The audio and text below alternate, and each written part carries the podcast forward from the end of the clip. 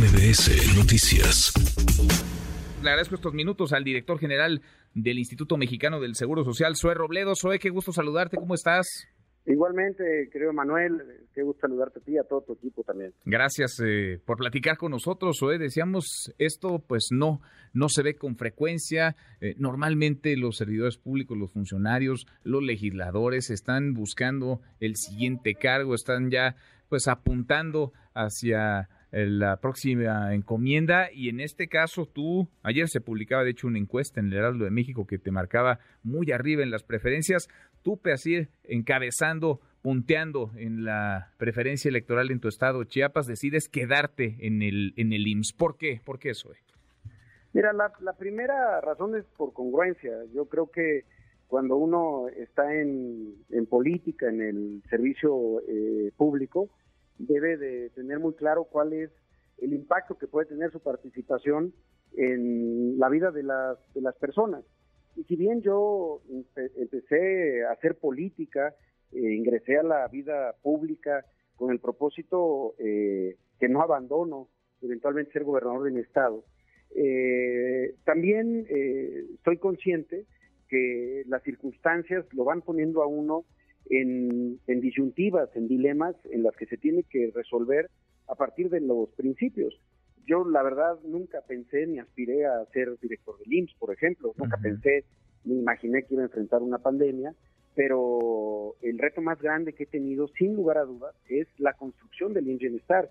Es construir una institución eh, que así como hace 80 años se creó el IMSS, ojalá durante muchos años más siga existiendo y esté sólida en la posibilidad de que sea el lugar a donde se pueda dar atención médica a las personas que no tienen seguridad eh, social.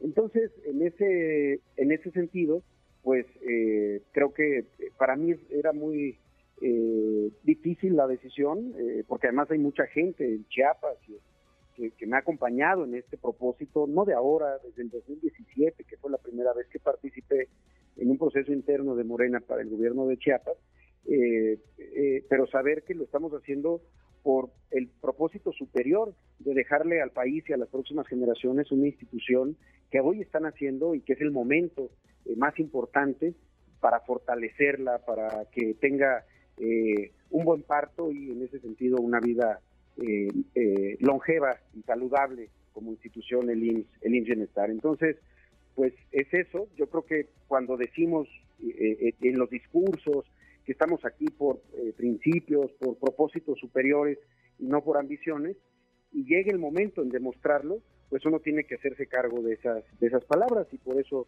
es que tomé esa decisión y se la compartí al, presidente López Obrador. Lo, lo escribiste incluso un texto eh, pues conmovedor, diría, estoy platicando con Suárez Robledo, director general del IMSS, eh, empiezas diciendo, Chiapas es mi origen, mi casa, mi causa, y mi destino. Y cierras, no me explico sin Chiapas, pero esta misión trasciende mis sueños y aspiraciones. La patria es primero y Chiapas es final y plenamente parte de ella. Hay rumbo, el porvenir, hay honor. Seguir con Obrador. ¿Cómo fue tu proceso de toma de decisión? Nos dices anteponer la responsabilidad, el deber, te incluso, Zoe, a una legítima aspiración, gobernar tu estado, marcabas muy bien en las encuestas. ¿Y cómo fue la reunión con el, con el presidente, la que él ayer mismo relató en la mañanera?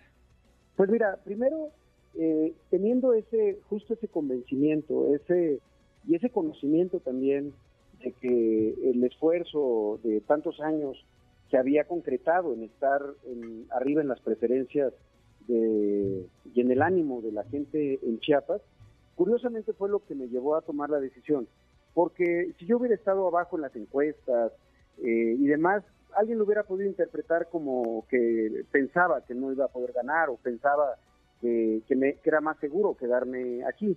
Y no, no, no fue así.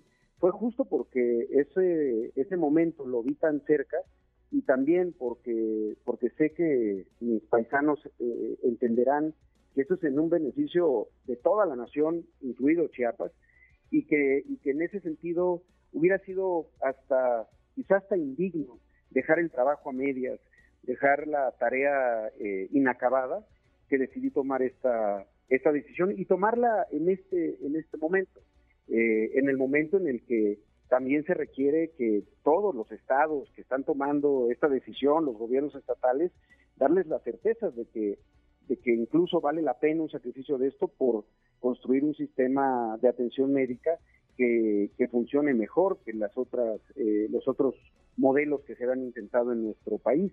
Es centralizar eh, y tener una red de cerca de 500 hospitales operados por el IMSS eh, Bienestar, cerca de 200 mil trabajadores con los que vamos a acabar en la administración, que van a estar ya en una, en una nueva institución federal. Entonces, pues la conversación con el presidente fue en este sentido, que yo siempre le había dicho que si, que si los propósitos de la transformación eh, llegaba un momento en el que fuera yo más necesario, más útil, eh, quedándome a su lado y encabezando este proceso, pues que así lo iba a hacer. Entonces no tenía que ver, no tuvo que ver con encuestas, no tuvo que ver con, con temas electorales, tuvo que ver con temas que para mí pues son eh, históricos y que, y que así como se han construido otras instituciones en el país, y que seguramente las mexicanas, mexicanos que construyeron esas instituciones no le regatearon nada, pues yo tampoco lo podía hacer para algo que estoy convencido que va a funcionar mejor. Y luego está la parte personal, Zoe, el que la tierra llame y el que tu familia también, vaya, me imagino, hay procesos, hay tomas de decisión como familia, como pareja. ¿Cómo fue, cómo fue esa otra parte? Porque eh, tú te llevas muchos años preparando eh, para gobernar tu estado, para gobernar Chiapas, de pronto llega esta responsabilidad, encabezas el IMSS, además en un momento muy retador, la pandemia, ahora con este otro reto, el del IMSS Bienestar. ¿Cómo, fue, digamos, ese proceso de, toma de decisión en lo interno, con tu, con tu núcleo? Pues mira, siempre son momentos difíciles, sin lugar a dudas, eh, duros, eh, porque al final de cuentas pues somos chiapanecos, mi familia vive allá, Marifer, mis hijos, eh, mi casa está en Chiapas, por eso yo hablo siempre de que mi casa, mi causa, mi destino, todo lo que soy yo, irremediablemente está vinculado a, Chiapas. Pero también creo que lo único que puede servir también como una eh, suerte de tranquilidad es saber que es un propósito mucho, eh, muy superior a, cualquier aspiración este, personal. Eh, la verdad que a final de cuentas cuento con un equipo de trabajo, de amigos, de simpatizantes, mi familia, que, que confían que esta es la, mejor decisión y que además pues eh, eh, se sienten orgullosos de, formar parte de algo que, que, puede transformar la vida de personas. Entonces, creo que si bien muchas veces procesarlo es difícil y hay también hasta tristeza y demás, pero también hay esperanza y hay porvenir porque eh, finalmente estamos en esto por, por causas que creemos eh, y estamos convencidos que son justas. Si no fuera así, si esto fuera a pagar esa, esa esperanza, eh, pues sí, debería, debería haber un sentimiento de duelo, pero yo estoy seguro que, que, mis paisanos, como decía ayer el presidente, entenderán que esto tiene que ver con, con un propósito eh, superior. Mm. Para mí estamos viviendo momentos históricos eh, que reclaman acciones históricas o acciones eh, de mucho compromiso y que ojalá estemos a la altura y, tengamos el talento de demostrar que valió la pena.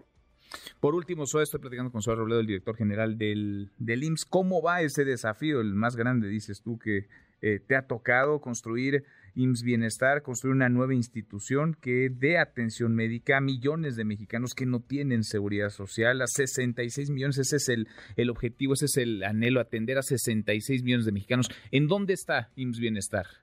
Bueno, mira, el IMSS Bienestar está a unos días de cumplir su primer año eh, de, la, de la publicación del decreto presidencial que creó este nuevo órgano público descentralizado. Estamos apenas a unos meses que hubo reformas a la Ley General de Salud que nos ponen ya en una condición de operación mucho más importante. Hoy eh, estamos concluyendo una de las etapas más complejas, que es la adhesión de los estados que han tomado esa decisión y que ya hoy suman 22 eh, y que muy pronto eh, yo creo que terminaremos el año con 24 estados que representan el 80%, en esos estados vive el 80% de la gente que no tiene seguridad social.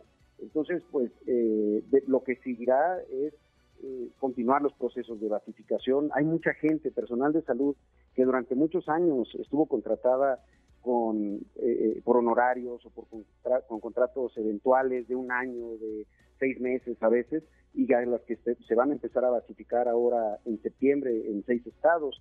Entonces, esta, toda esta etapa del proceso, además de un programa muy ambicioso de, de reparación y rehabilitación de hospitales, echar a andar tantos quirófanos que desafortunadamente se cuentan en decenas eh, que están desde hace muchos años sin operar, eh, dotarlos de equipo, dotarlos de insumos, dotarlos de personal, desde luego, por eso el tema de los médicos especialistas es tan fundamental en esto, y creemos que vamos a cerrar el año con un ejercicio muy intenso, pero lo más importante, con las bases jurídicas y operativas del Bienestar para que 2024 eh, sea el año en donde se empiecen a ver de una manera muy destacada eh, los cambios. Ya hoy hay estados que han incrementado la productividad de sus quirófanos eh, en cerca del 100%, eh, lugares en donde no había consulta de especialidad y empieza a haber consultas de especialidad o el número de estudios de diagnóstico que no se estaban haciendo, porque sin duda hay retos en el INSE, en el ISTE, pero en los estados, en estas unidades de atención a gente sin seguridad social, eran donde están los retos más, más grandes. Pues es eh, una tarea eh, desafiante, titánica. Zoe, el reconocimiento creo que queda claro del presidente y de muchos, de muchos que no están acostumbrados o no estamos acostumbrados a observar a servidores públicos que eh, anteponen la responsabilidad a la legítima aspiración de un cargo, de un cargo público. Te agradezco estos minutos, gracias, muchas gracias, Zoe. Muchas gracias, Manuel. Un abrazo muy grande. Abrazo grande.